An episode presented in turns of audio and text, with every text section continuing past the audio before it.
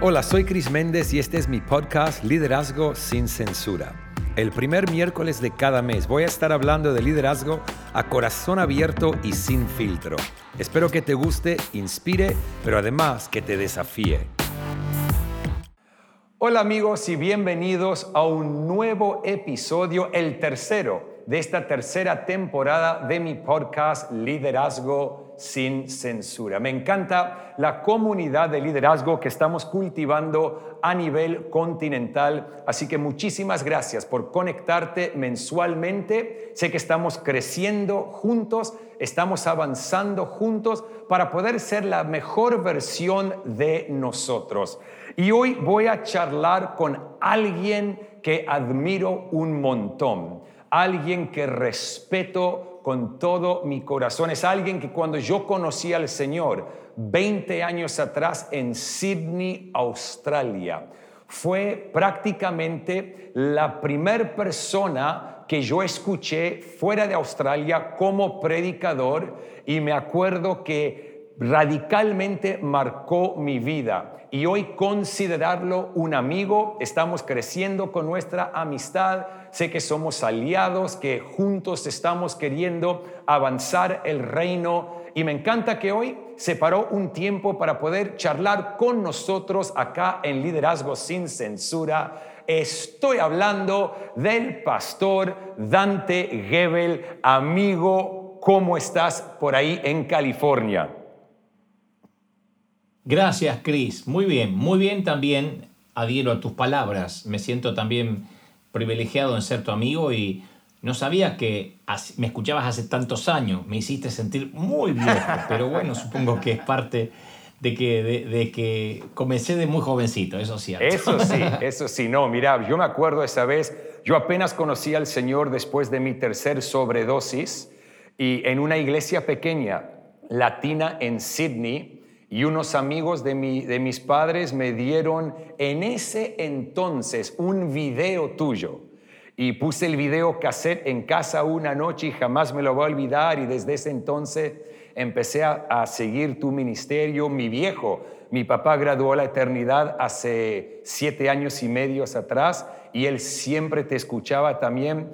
Así que es, es, es muy, muy gracioso como Dios hace las cosas. Ahora estamos conectados vos en California, yo en Buenos Aires, te mudaste de Buenos Aires a California, yo de Sydney a Buenos Aires. Es una ensalada rusa esto y me encanta y muchísimas gracias por tu tiempo hoy.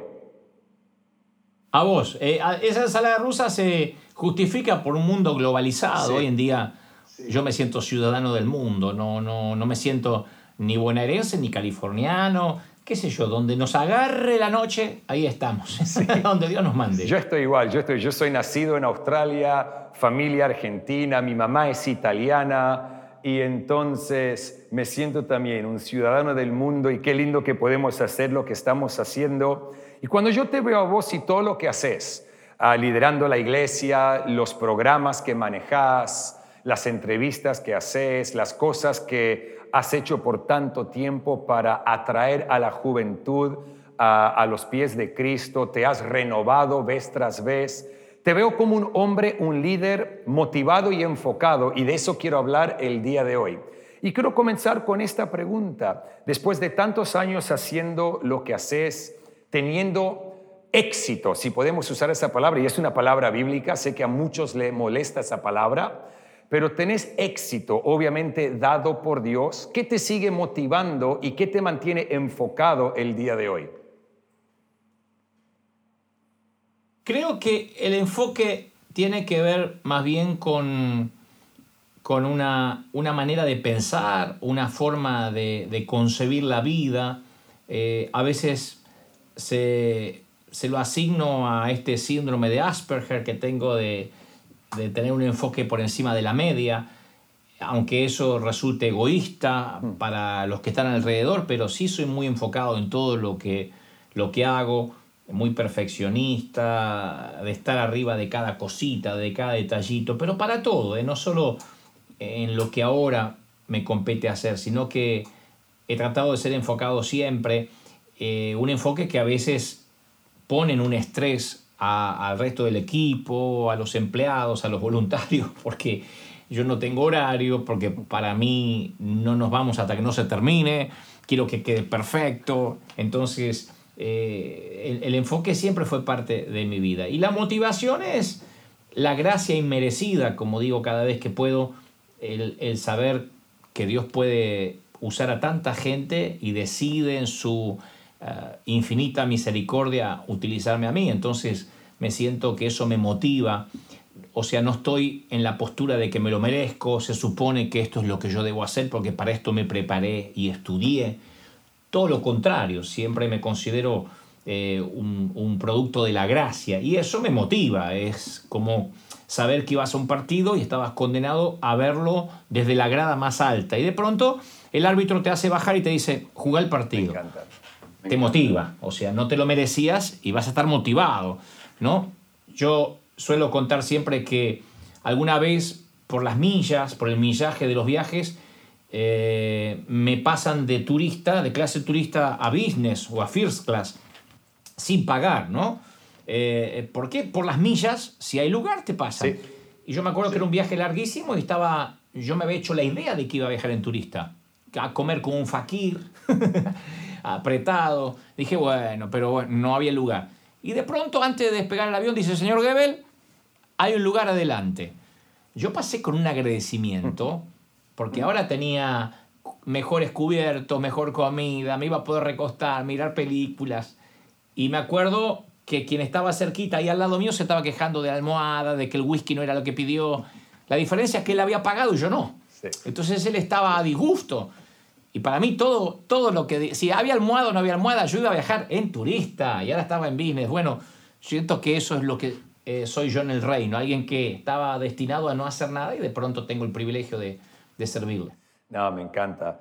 Me acuerdo la primera vez que yo recibí un upgrade también, parecía un niño en Disneylandia, ¿no? Sabes que vas a comer mejor, sabes que vas a descansar mejor y es una experiencia que te arruina porque después nunca querés volver a turista y pensás que te mereces lo de business o lo de primera clase y es una enseñanza porque no nos merecemos nada, ¿no? Es todo dado por gracia y eso es lo que me encanta de lo que estás diciendo. Mira, el podcast se llama Liderazgo sin Censura. Sé que vos te encanta hablar abiertamente, desafiar a la manera que muchos de nosotros tenemos de pensar. Y a mí me encanta de vez en cuando mirar tus redes sociales. Me encanta porque me da mucha risa los comentarios que veo en tus redes sociales. Comentarios negativos, obviamente un montón de gente que te aprecia y obviamente son millones de personas que te escuchan y eso es sin exagerar, millones de personas, sos un pastor a nivel mundial. Y quiero preguntarte, ¿cómo lidias con la crítica, con esos comentarios de aquellos que te quieren encajonar, aquellos que piensan que son teólogos y constantemente te quieren corregir, quieren ah, cuestionar tu integridad y tu motivación a nivel personal? ¿Te afecta el día de hoy? No, no el lidio con la crítica ni me afecta, yo lo capitalizo, lo monetizo. quienes estamos en, esta industria, en este negocio del reino de Dios, negocio del reino, recién dijiste que éxito era una palabra bíblica, el negocio también lo es, ¿no? En los negocios de mi padre que me es necesario estar, dijo el Señor a los 12 años. Quienes estamos en esto, lo primero que tenemos que aprender es que lo importante es no pasar desapercibido. Cuando yo empecé en la televisión secular, allá en Buenos Aires hace muchos años, en, la, en Artear, era un canal de cable, eh, grababa en Telefe, pero salía en un canal de cable del 13, de la, del holding del canal 13. Y me acuerdo que no estaba acostumbrado a las críticas y las primeras semanas me empezaron a liquidar. No había redes sociales, pero llegaban correos electrónicos y llamados telefónicos. Entonces fui a renunciar porque era mucha presión, ¿no? Y, y el gerente del canal me dice, no, tenés todo lo necesario para que te vaya bien en este medio. La mitad del país te ama y la otra mitad del país cree que eres un idiota. Entonces, ese día aprendí el gran secreto del liderazgo. Está bien que la mitad de la gente crea que uno es un idiota. Eso está fabuloso. Eso mueve los algoritmos de Facebook, mueve los algoritmos de Twitter, de Instagram. Yo necesito generar eso. Muchas veces confieso que lo hago adrede eh, eh, hicimos una, un porcentaje, pero, pero de verdad, o sea, una estadística real de la gran cantidad de gente que se sumaba a nuestro canal, el 75% vino por críticas. Wow. No sabían quién yo era y alguien le dijo ese falso profeta y empezó a ver el pedacito, otro pedacito, otro pedacito, se vio el mensaje entero, ¡pum! Le dio like y empezó a escuchar los mensajes. Entonces, eh, cuando Dios ordena, hasta el diablo obedece. Totalmente. Y uno no tiene que renegar de las críticas, uno las tiene que monetizar. Eh, eh, yo me preocupo si no tengo críticas, porque a mí me ayudan no solo a tener más llegada, nos ayuda a ganar mucho dinero, porque tú sabes que las redes te pagan, eh, y eso es gracias a la crítica. Ah. Si no la tuviera, ah. con el que te dice, bendecido, gloria al Señor, usted es un ángel, qué bendición, con ese no, no te alcanza para que un mensaje sea viral. Y el secreto es lograr que el mensaje sea viral, el mensaje de Cristo. Y si eso conlleva de que la crítica es la atracción a sangre que nos va a llegar hasta ahí, yo, yo lo celebro de verdad. Yo, estoy, yo me encanta cuando alguien empieza a hacer programitas de radio, empieza a editar videos, porque significa que me va a ser viral y, y lo disfruto mucho. Aparte hay una dicotomía entre la persona que critican y quién soy yo. Critican al que creen conocer, al personaje o sea, critican al cartero, al que entregó el mensaje, no a mí. A mí no me conocen. Entonces yo no, no, no, no, no me ofendo. Si me dolerían las críticas, significaría que también me gustarían los aplausos y, quisiera llevarme la gloria, ¿no? me encanta lo que estás diciendo. Me acuerdo para, para nuestra iglesia. Ah, obviamente, Hilson a nivel global, la iglesia es muy conocida. Ah, en Australia hubo una época donde los medios no paraban de criticar a la iglesia cuando edificamos el primer auditorio. Imagínate, un país que dicen que es secular y una iglesia evangélica construye un auditorio con 4.500, ah, la capacidad para 4.500 personas, que vale más de 20 y pico de millones de dólares, captó la atención de los medios, captó la atención de la sociedad, pero más notas pasaban por la tele, en los periódicos, más gente venía a investigar. Y el tiempo más fuerte de crítica para nuestra iglesia fue el tiempo de más crecimiento. Y me encanta lo que estás diciendo porque es así. Yo siempre digo que tenemos que dejar que reboten de nuestro corazón tanto como los elogios y que nos mantengamos enfocados y motivados sabiendo que Dios nos dio un carril para correr nuestra carrera y edificar lo que Dios nos llamó a edificar. Y es una de las cosas que más admiro de vos y de lo que estás haciendo. A mí me... Pero te digo una cosa, eh, eh, vos, vos, hablas de, Australia, yo te voy a hablar objetivamente de Hilson, Buenos Aires. Cuando Hilson arriba a Buenos Aires, cuando ustedes llegan, eh, es un principio de marketing, de, marca, de branding. Si la gran mayoría hubiese dicho, ah, no, es una iglesia más, esto va a pasar. Que lo dijo Gamaliel hace muchos años, ¿no? Se levantaron muchos cristos. Eh, y como surgieron, desaparecieron. Más si esto es de Dios, no lo podréis parar. O sea, es indiscutible si algo viene de Dios. Y me empecé, empecé a notar como, como cierto rum rum, cierto rumor de que viene Hilson y nos va a sacar la gente y que nos va a robar las ovejas. Muchos de nuestros colegas, lamentablemente. Y ahí yo supe que a Hilson le iba a ir muy bien. Porque esa crítica, ese recelo, era lo que en mi caso, salvando la distancia, me hizo crecer en Argentina con los superclásicos, no que es un falso profeta, que es una moda. Si yo hubiese tenido el apoyo de las grandes organizaciones, el apoyo pastoral, estoy convencido que Dios no habría podido lograr ni la mitad de lo que hizo por providencia divina con nuestro ministerio. Entonces te hablo, insisto, de Hilson Buenos Aires. Yo veía que iba a ser un éxito, como vos decís, que le iba a ir bien. ¿Por qué? Porque la crítica venía en ese paquete. Y cuando la crítica viene dentro del paquete, es un éxito asegurado. Entonces tenemos que acostumbrarnos. Es como pretender eh, hacer una película y no tener críticos, jugar al fútbol y que no te insulte eh, la, la hinchada contraria. O sea, el cristiano que cree que no va a tener crítica no entendió cómo funciona este negocio. Es más, no hay que sufrirla. No hay que hacer cosas a pesar de ella, hay que capitalizarla, celebrarla, amigarse con ella, usarla, usarla. A mí me fascina usar la crítica, es lo mejor que nos puede pasar. A veces le digo a los muchachos, che, tenemos que generar alguna polémica eh, porque tenemos que hacer virales los, los, los videos. Entonces, si yo pongo todo lo puedo en Cristo que me fortalece. ¿Cuántos dicen amén? Y me ponen amén, amén, amén, amén, amén, amén. Eso no, eso no es, no mueve los algoritmos. Eso deja contento un montón de ovejitas, pero así no funcionan las redes. Hay que saber utilizar las redes en beneficio de lo que se quiere transmitir. No, me encanta. Y una pregunta con eso, porque no buscas, y es lo que me encanta, porque muchos lo buscan, ese amén, amén, amén, amén, amén, amén. No buscas eso, que es buenísimo. Cuando le estás predicando a la cámara, porque hoy en día, y bueno, con vos siempre fue así, sabes que le predicas a muchas más personas fuera del auditorio que dentro del auditorio. Sin buscar ese amén, amén, amén. ¿Cuál es tu enfoque cuando estás predicando? ¿Es, ¿Es el cristiano que te está escuchando o el empresario no cristiano que alguien le mandó el link que nunca entró a una iglesia porque muchos quieren ir por las 99, 99 ovejas cuando están predicando y ese es su enfoque y buscan ese amén, amén para quedar bien con el pueblo de Dios.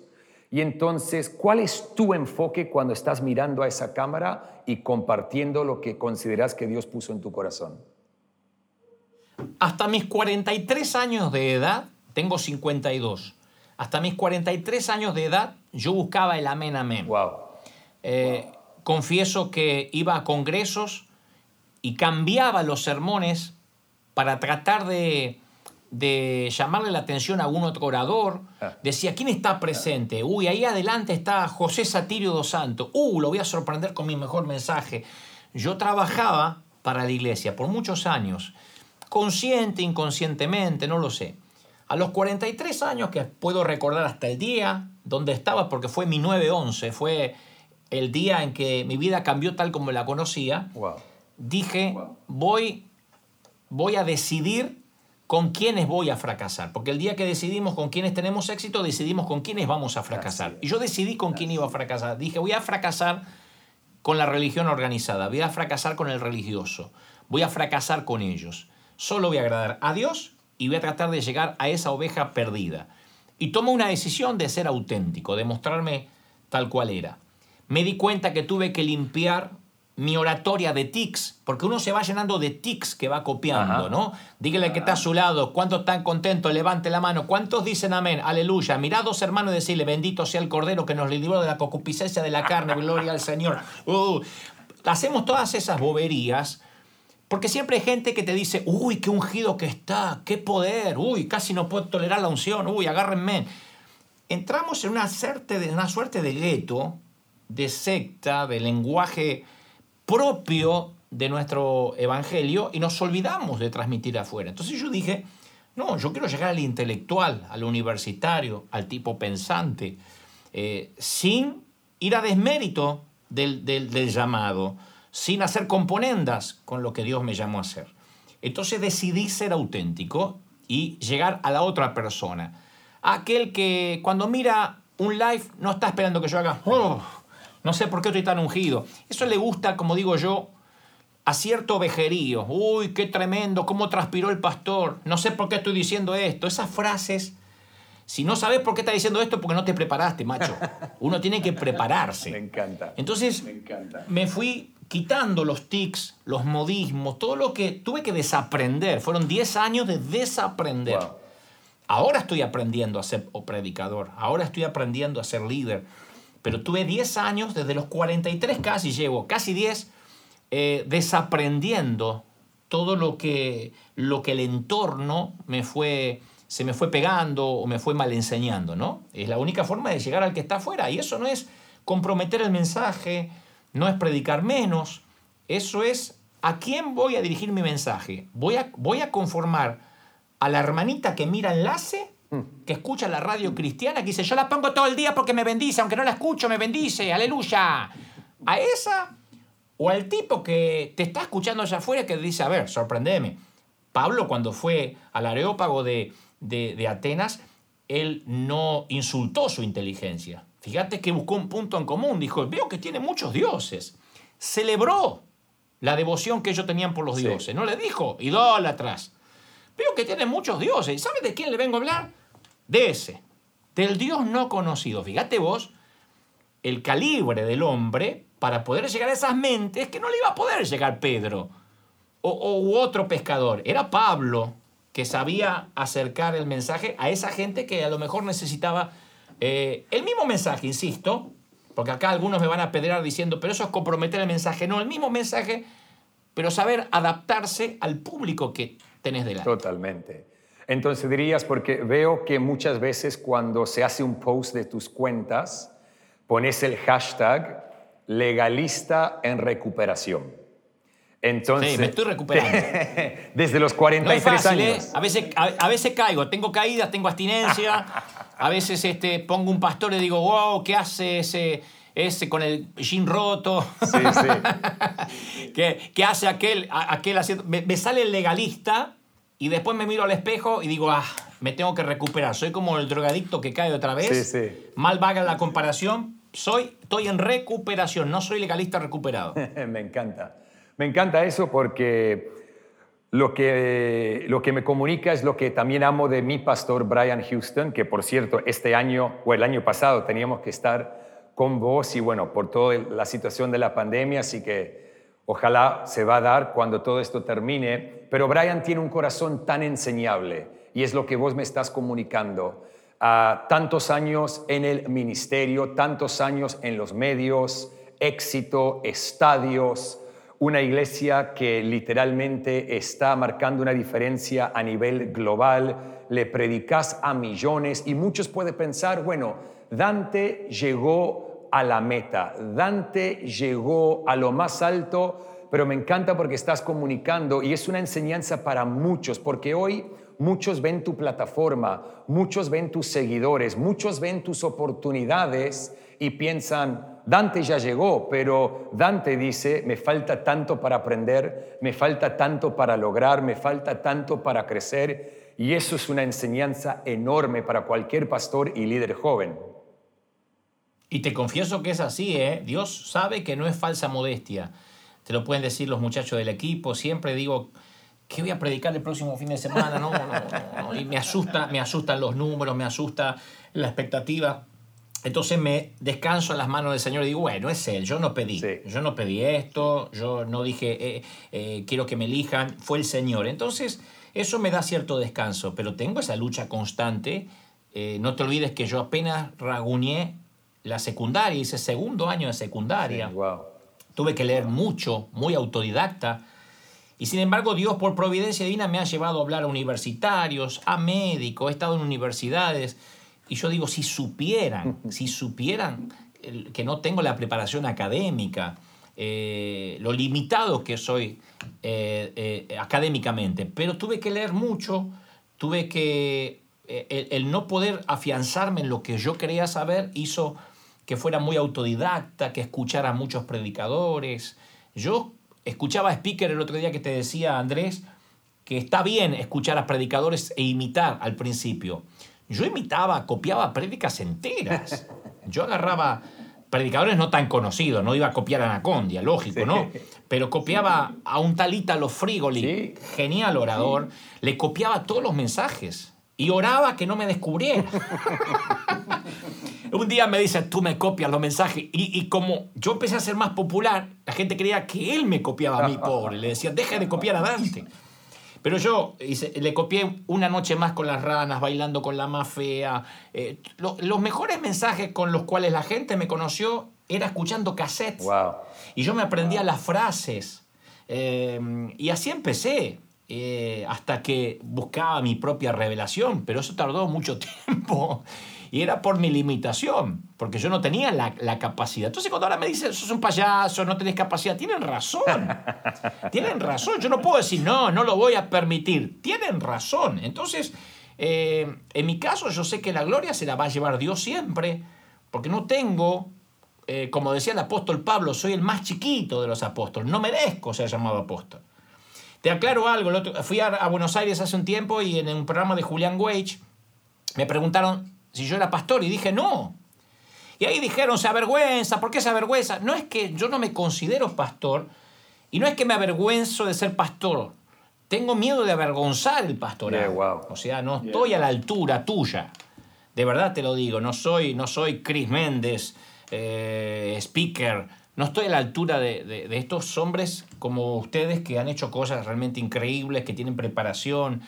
Yo simplemente debo ser, de verdad te digo, el más chiquito de todo y lo reconozco. Eh, no, no, no ando por la vida con complejos mesiánicos, ni tampoco con baja estima. Sé, sé que Dios lo hace su providencia. No, me encanta, me encanta lo que estás diciendo y es, es lo que vos decís, ¿no? La gente critica al mensajero, pero no conoce a la persona y me encanta que en esta charla eh, estás comunicando tu corazón y honestamente te respeto tanto y no, no entiendo como me acabas de mencionar a mí, Andrés Speaker, porque yo te veo a vos, te escucho a vos y digo, yo levanto la mano para recibir a Cristo, una vez más.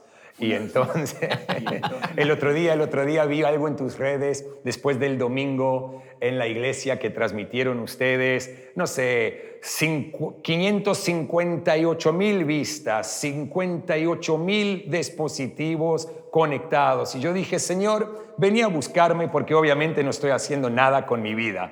Y entonces, te quiero hacer una pregunta personal, muy personal. ¿Cuál es tu mayor temor? Sí. Mi, mi, mayor temor es, es, es, una paranoia, un sueño recurrente que tengo desde hace unos treinta y tantos años, es que un día este sueño en el que vivo se termine. Wow. Em, la primera vez que yo salí al estadio de Vélez, allá yo tenía 22, 23 años de edad, era un chiquito, y yo supe que estaba viendo un sueño. Y dije, se va a terminar. Y después vino otra cosa y otra cosa y otra cosa, otra cosa, y hasta ahora sigo en ese sueño, ¿no? Siempre tengo miedo que se termine. Y, y, me estoy preparando mentalmente para cuando se termine, ya sea porque me toque partir, porque me enferme, porque Dios me diga, hasta acá, listo, ahora tengo gente más capacitada, o lo que quiera. Siempre mi, mi renuncia está en el escritorio de Dios. Está, dicen que los hombres de bien renuncian indeclinablemente, ¿no? O sea, no usan la, la renuncia para extorsionar. Entonces mi renuncia como hombre de bien siempre está en el escritorio del Señor. Le digo, Señor, cuando digas hasta acá llegaste, hasta ahí llegué. Pero no deja darme temor. Pienso qué voy a hacer. Siempre digo que puedo volver a dibujar. Yo soy dibujante, entonces digo, bueno, puedo volver a hacer caricaturas. pero, pero no deja de darme cierto, cierto temor al vacío de qué va a pasar. Ese es un temor, no sé si un miedo, pero, pero, pero sí es un, eh, un aliento de temor. Para mí es ah, que me entierren y tenga, tenga gotas de potencial no desarrolladas. Que me entierren sin desarrollar todo el potencial o quizá la grandeza que Dios puso en mí, porque como vos siempre predicás, yo lo hago de la misma forma, cada uno de nosotros tenemos potencial, semillas de grandezas puesta por Dios y mi temor es que me entierren sin desarrollar todo, todo en su plenitud lo que Dios me ha dado, ¿no? Y es lo que a mí me mantiene motivado y despierto durante cada noche también, ¿no? Y es donde tenemos que vivir aprovechando cada momento de cada día. Hablando de, de, volverías a dibujar o estas cosas, hace una pregunta porque escuché unas entrevistas que hiciste, obviamente mensajes que has predicado hablando de la política y la política para Dante Gebel. ¿Es parte de tu futuro? ¿Es algo que pensás? ¿La presidencia de un país como la Argentina? No, la política, todos somos políticos desde el momento que pagamos impuestos y votamos. O sea, es una falacia decir yo no me meto en política. Cualquier ciudadano que vota y paga sus impuestos está haciendo política. La política es el arte de gobernar democráticamente en este caso, ¿no? Eh, y de pertenecer a ese gobierno. Eh, yo voy a responderte de esta manera. Yo estoy dispuesto a lo que sea que Dios tenga como comisión. Si me hubieses entrevistado, si tuviéramos una máquina del tiempo y yo tenga tengo 20 años y me dice, Dante, los estadios son para ti un futuro, te diría, no, ¿cómo, cómo, cómo un estadio si no me conoce ni mi abuela? Me hubiese dicho, los libros son eh, eh, em, hacer un live el si se inventa algún día una manera de salir simultáneamente a todo el mundo, ¿le hablarías a millones? No.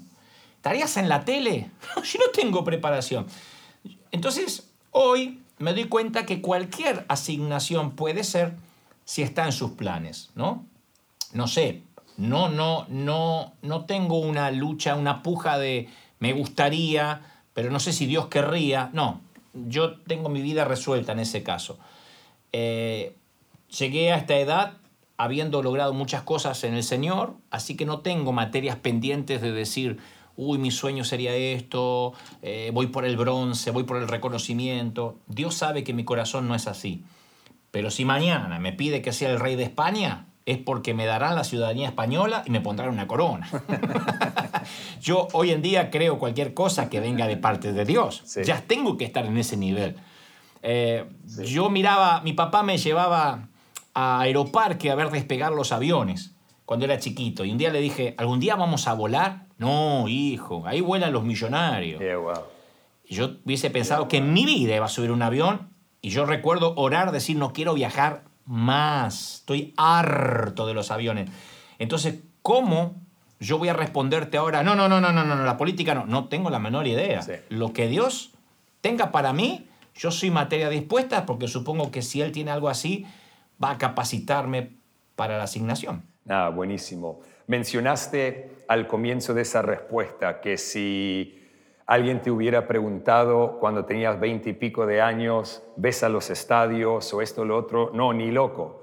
Ah, ¿Qué le dirías hoy, Dante de 50 y unos pocos años, al Dante de 20 años? Con todo lo que has vivido, sabiendo lo que sabes, conociendo lo que conoces, ¿cuál sería tus tres consejos a un Dante de 20 años? Tres consejos. El primero, no escuches a nadie, a nadie del ámbito evangélico, a nadie. El segundo, no escuches a nadie del ámbito evangélico. Y el tercero, asegúrate de no escuchar a nadie del ámbito evangélico, porque capaz que la primera no le quedó claro. Me hubiese evitado un montón de problemas si pensara como hoy. Eh, yo pensaba, yo soñaba con la unidad. Yo soñaba con que se iban a alegrar todos de que Dios usara un muchachito para hablar de santidad. Imagínate un muchachito haciendo pactos de santidad en un estadio. Imaginé que esa era la respuesta a las oraciones de muchos líderes. No imaginé tanto ataque, tanto celo. Y un día el reverendo Omar Cabrera, padre, ¿no? El papá de, este querido eh, Omar que conocemos, eh, me dijo, querido, Dios levanta hombres y mujeres, no levanta denominaciones, ni unidades. Dios levantó un Moisés, un Abraham, un, José. Vos tenés que hacer lo que Dios te mandó a hacer. Claro, una cosa que te lo digan, otra cosa aprenderlo. Hoy si volviera atrás, yo creo que perdí mucho tiempo en tratando de agradar a este, al otro, al otro, que me llamaban de allá, que tenía que agradarle a los de Asiera, a los de FC, al pastor, a Menganito, que a ver si me apoyaban, si me ponían el loguito abajo, ¿sí? Hoy en día, haría lo que hago hoy. Hacer lo que Dios me mandó a hacer. Me quieren apoyar, me apoya. No me quieren apoyar, no me, me importa tres cuernos de verdad. Y no es rebeldía, no es apología a, no congregarse, a no estar bajo autoridad. Es saber qué Dios te mandó a hacer. Punto. La democracia no funciona en el reino, sino Dios, en vez de reino, hubiese dicho, esto es una república. En vez de, él es el rey, hubiese dicho, yo soy un presidente electo, ¿no? Eh, creo que aquí no es la democracia, la mayoría, tiene que ver con personas cumpliendo la asignación que le fue dada frente a la zarza. Entonces, si yo volviera atrás, daría esos tres consejos, uno repetido dos veces más, que es no escuches a nadie, hacer lo que Dios te mandó a hacer. Porque cuando uno se detiene a escuchar las voces, vos fíjate lo que son las redes. Eh, pongan lo que ponga, pero esto no es de Dios, esto, y por qué hace esto, y por qué se viste así, esto no es del Señor, que por qué se sacó, que tiene un tatuaje, que por qué se peina así. Te loco. Entonces uno tiene que saber qué Dios me mandó a hacer y pegarle para adelante. Creo que eso te enfoca, te motiva, como es el título de este podcast. Mira, ah, lo que acabas de decir es, polémico para muchos y te quiero hacer esta pregunta porque yo también creo y entiendo totalmente lo que estás diciendo y vos sabes muy bien por las charlas en privado que hemos tenido, que estoy mil por ciento de acuerdo, pero también en mi vida tengo esas tres o cuatro voces que yo escucho. Esas tres o cuatro voces que a mí me dicen lo que, me lo que yo tengo que escuchar y no lo que quiero escuchar. ¿Tenés esas personas en tu vida? Claro, claro. Lo que ocurre es que cuando uno comunica algo, el ámbito nuestro, porque yo no estoy hablando de, los evangélicos como que yo estoy afuera, estoy hablando de nosotros. El nuestro ámbito cree que está sujeto a debate. Entonces, ¿y por qué, por qué no se quedó en Australia, hermano Chris? ¿Por qué se vino a la Argentina, eh? ¿Vos te pensás que vos vas a poner que estás abriendo una iglesia en Buenos Aires y lo estás abriendo a debate a esta altura? Dios no te habló, no te confirmó. Me dicen a mí, ¿y por qué te fuiste a Yanquilandia? Creyente que se convirtió hace tres años, que no saben que yo remé 40 años en Argentina. Entonces siempre la gente cree que está sujeto a debate y yo le respondo, pues yo soy Asperger, yo respondo de manera explícita. Para mí me están pidiendo información y respondo con información. Y le pongo, no te estoy pidiendo opinión. ¿Cómo un hombre de Dios responde así? Y sí, porque no estoy pidiendo opinión. Claro que cada uno de nosotros tiene esas voces, tiene su pastor, tiene sus líderes. Eh, eh, eh, aquí tenemos un board, una, junta ejecutiva.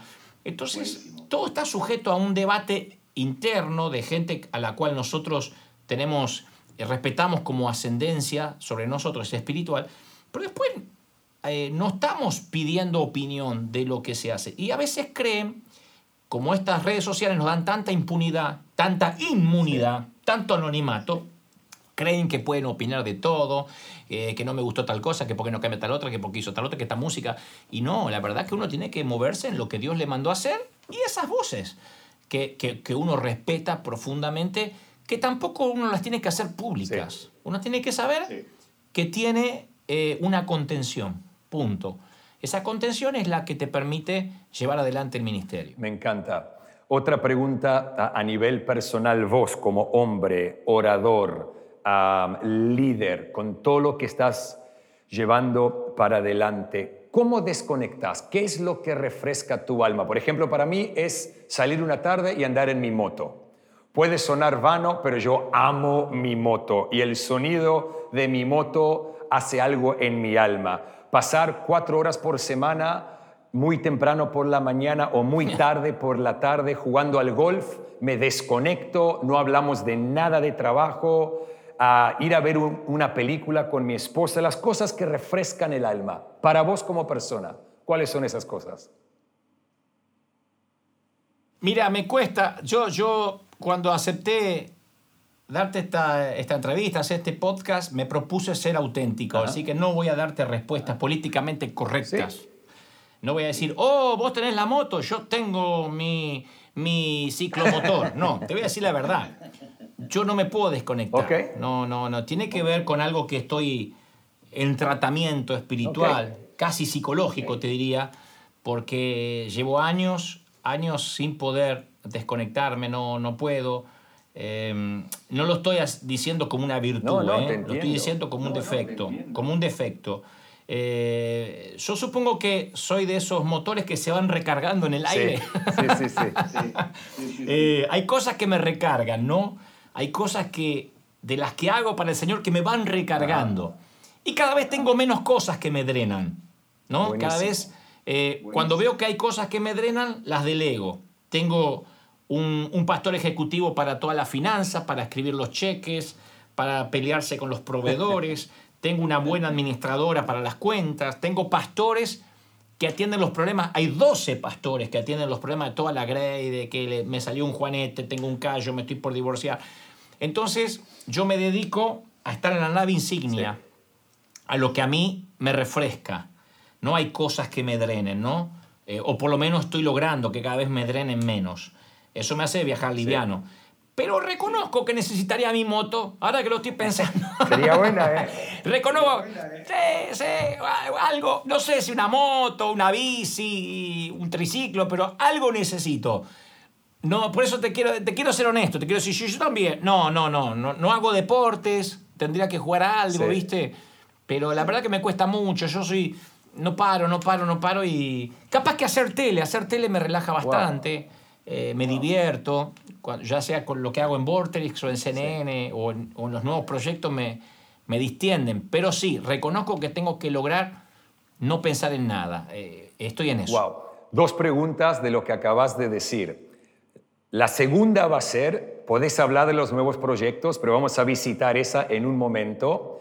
Pero la primera es con esto de que te recargas mientras estás corriendo con todo lo que tenés sobre tus manos y, hombros. En algún momento, en todos estos años, ¿tuviste algún momento donde dijiste, sabes qué? Voy a tirar la toalla, esto no vale la pena, ¿para qué estoy luchando contra esto? ¿Para qué estoy sacrificando tanto si nadie lo aprecia? ¿Tuviste ese momento de, de rendirte y de querer tirar la toalla? Sí, sí, sí, fue durante el pastorado de acá de River.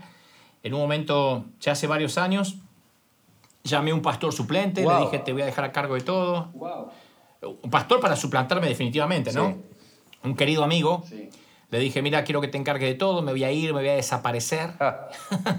no va, nadie va a saber dónde estoy. Eh, estaba pasando unas crisis personales muy fuertes y no podía más, no podía más. Em, había, había predicado con piedras en los riñones, había predicado con fiebre, eh, me, me, me, inyectaron un día eh, con morfina para que pudiera predicar, eh, porque pasé por varias enfermedades, pero la gente no se daba cuenta, yo siempre salía sonriendo, ah, y eso fue erosionándome por dentro. recuerdo que no podíamos más cuando compramos el Arena, que es este estadio cubierto que tenemos, dije hasta acá llegué, me quiero ir. Quería desaparecer de todo, pero de todo, ¿eh? desaparecer de las redes, que no me encuentre más nadie, dejarme crecer la barba. y vivir, viste, en una cabañita perdida en no sé dónde de la pesca, de lo que pesca a la mañana. Si no pesco, no como. ¿Viste cuando decís, no es que me voy a... Porque algunos dicen, me voy a retirar, me voy a, a mi campo de golf. no, yo nada. Yo nada. Yo dije, un lugar donde, donde no llegue internet, donde no haya teléfono, donde me quería desaparecer. Fue un colapso fuerte y pensé que de esa no salía. Y dije, estoy muy cansado, empecé de muy jovencito, empecé de muy pibe. Y entonces, el haber empezado de muy joven, vivís muchas cosas intensas antes de la mediana edad. Para los 30 yo ya había escrito libros, no sé, había estado en la tele, había estado... Tantas cosas que algunos lo viven a los 60, a los 70. Yo lo viví muy pibe. Y eso me llevó a colapsar, a tirar la toalla. Fue una palabra que me sacó adelante, fue la gracia que me sacó adelante, una mujer en Uruguay que tuvo un accidente y perdió completamente la memoria, no reconoce a su marido, no reconoce a sus hijos, y lo único que reconoce cuando despierta es Dante Gebel, tengo un mensaje para él. Y el esposo dice, yo soy tu marido, no lo conocía, no conocía a los hijos. Llévame a ver a Dante Gebel para darle un mensaje. Y la mujer se apareció, yo estaba dando una conferencia, quiso llegar, como siempre pasa en, estos casos, no, viste, no, que está ocupado, que ya se va, y me esperó hasta las 2 de la madrugada que viniera de cenar en la puerta del hotel para entregarme un papelito. Y dijo, ese es el mensaje que Dios me dio, de lo único que reconozco, no conozco ni que estoy en Uruguay, solamente lo conozco a usted y este mensaje. Y me entregó un papelito. Y yo pensé, el papelito era chiquitito, y dijo, solo léalo cuando llegue arriba, no aguanté. Y en el elevador, en el ascensor, lo empecé a abrir. Yo digo, ¿qué será? Decía, bástate de mi gracia porque mi poder se perfecciona en tu debilidad. Fíjate que movilizó una mujer para darme un versículo trillado, si se quiere, de las escrituras, aquella declaración que el Señor le hace a Pablo. Y eso me mantuvo, me sostuvo hasta hoy. Descubrí que el Señor no iba a quitar esos aguijones, que no iba no iba a ser un cambio, sino que yo tenía que aprender a convivir con todas esas debilidades, con todas esas cosas eh, con las que yo estaba luchando, con ese cansancio. Y ahí aprendí a recargarme en la marcha y a continuar. Dije, ok, ese va a ser nuestro trato. Yo me voy a, tú te vas a perfeccionar en mi debilidad. Esa fue la palabra que me trajo hasta hoy cuando quise tirar la toalla. Wow, me encanta. Me agarró piel de gallina cuando hablaste de, de abrir el papelito con esa escritura. Es impresionante cómo Dios obra. Y bueno, nosotros le damos gracias a Dios que no la tiraste y que te habló a través de esa mujer y te pudiste levantar y enfocar para seguir adelante. Le agradecemos a Dios por eso, ¿no? Hablaste también de futuros proyectos. Ah, ¿Tenés libertad de hablar de algunas cosas que vienen por delante o no podés? Sí, puedo. Eh, eh, yo actualmente tengo un contrato, tengo dos contratos, uno con Vorterix, con nuestro amigo en común Mario Pergolini, con el cual pegamos mucha onda, y otro con CNN, ¿no? Este, que también es una puerta que Dios abrió. no es que yo pago los espacios, no son espacios religiosos. En todo caso me pagan a mí, o sea, estoy contratado por las cadenas. Pero con Mario estamos haciendo esa producción junto, que yo le decía al aire, ¿cuándo me vas a producir? Finalmente picó. y, estamos generando un proyecto muy bueno con Pergolini, con un programa de televisión eh, que va a salir una cadena muy importante, eh, que tenga todo lo que estos años hicimos, las entrevistas, este, las reflexiones de Vortrix, eh, algunas cosas muy interesantes. Queremos sumar en el equipo a Julián Wage. Creo que va a ser un lindo programa de dejar algo a los argentinos especialmente y también en una señal internacional. estamos trabajando con Mario en eso. Eh, todavía de verdad no, no, no, tenemos firmado ese nuevo contrato. Y vamos a seguir, Dios mediante, en Vortex y por ahora en CNN. Pero lo bueno es que, que Dios abre puertas. Insisto, por eso a tu pregunta de hoy, ¿tenés pensado algo en la política? ¿Qué sé yo? Lo que Dios tenga, yo soy materia dispuesta si es que Dios no está pidiendo que lo haga con mi esfuerzo, mi talento, mi capacidad. Si Él me dice que se perfecciona en mi debilidad, yo hasta el fin del mundo. Buenísimo, me encanta. Te voy a hacer dos preguntas más y te dejo ir porque se nos fue el tiempo. A mi pastor, Brian, habla mucho de legado y habla mucho de que el día cuando él no esté acá, Hilson sigue adelante. Tenemos iglesia en 28 países con pastores en cada país y una estructura de liderazgo impresionante. Mi, pastor es un, es un genio a nivel liderazgo. ¿Qué pasa con River? ¿Qué pasa con todo lo que has construido el día que Dante Gebel no esté acá? No sé, no, no sé qué decirte porque honestamente sé que lo que es de Dios va a permanecer eh, independientemente de, de, nosotros, de las personas, ¿no? Sé que el legado, como dice Brian Houston, permanece porque herencia es lo que uno le deja a alguien y legado es lo que uno deja en alguien.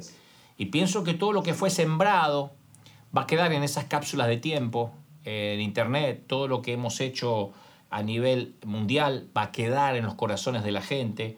No sé si lo vamos a poder eh, em, cristalizar, ver, eh, capitalizar, pero sí el corazón de la gente cambiado es, para mí es un legado, aunque yo no pueda recoger ese fruto, no sé si me explico. No sé, eh, no, tenemos un plan de tener 28 iglesias River en el mundo. A veces me dicen, llevan esta comida a la gente porque van a plantar iglesias. No, no, no tenemos ese plan. No tenemos la estructura ni la capacidad de Brian Houston ni de Hilson. Somos apenas una iglesia de hispanos tratando de compartir eh, el aceite que Dios nos dio. Y creo que sí, va a haber un legado espiritual, se me ocurre, eh, un legado de vidas cambiadas, de corazones transformados, de ojos abiertos. Dudo que eso se transforme en un legado de, estructural, de edificios, de denominación, ¿no?